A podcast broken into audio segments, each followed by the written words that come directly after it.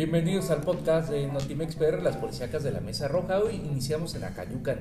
Allá encuentran un ejecutado en la colonia Las Cruces. Un hombre de aproximadamente 25 años de edad fue asesinado entre 5 y 7 puñaladas, esto en la calle Montes de Oca y Sabana de la colonia Las Cruces de la ciudad de Acayucan. Presuntamente era perseguido por un hombre mayor. Los hechos se dieron cerca de las 9 de la noche del domingo.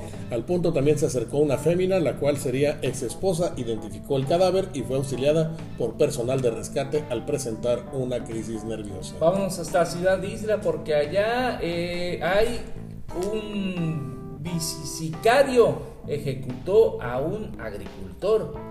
Así es, eh, una persona del sexo masculino fue asesinado esta madrugada por un solitario sujeto en el patio de una vivienda ubicada en la calle Amaya, esquina Octavio Paz de la colonia El Paraíso de este municipio. Estos hechos se registraron cuando la víctima, que respondía al nombre de Jorge R, de 35 años de edad, iba a subir a su camioneta tipo Hilux, color blanco con placas del estado, y fue en ese momento cuando una persona a bordo de una bicicleta se le emparejó y le disparó en varias ocasiones con un arma de fuego para posteriormente darse a la fuga con rumbo desconocido.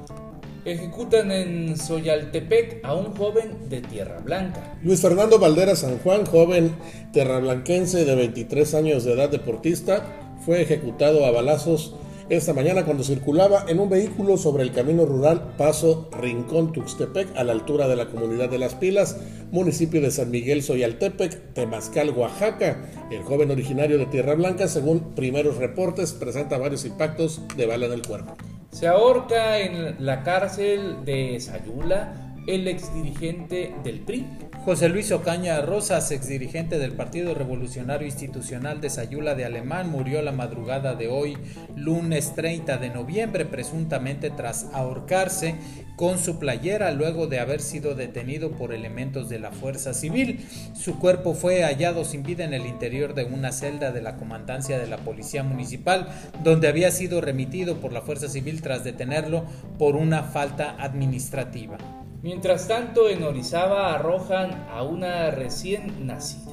La mañana del domingo fue localizado el cuerpo sin vida de una recién nacida en el río Orizaba. Las autoridades se encuentran en él, se encontraron levantando indicios en el lugar de los hechos.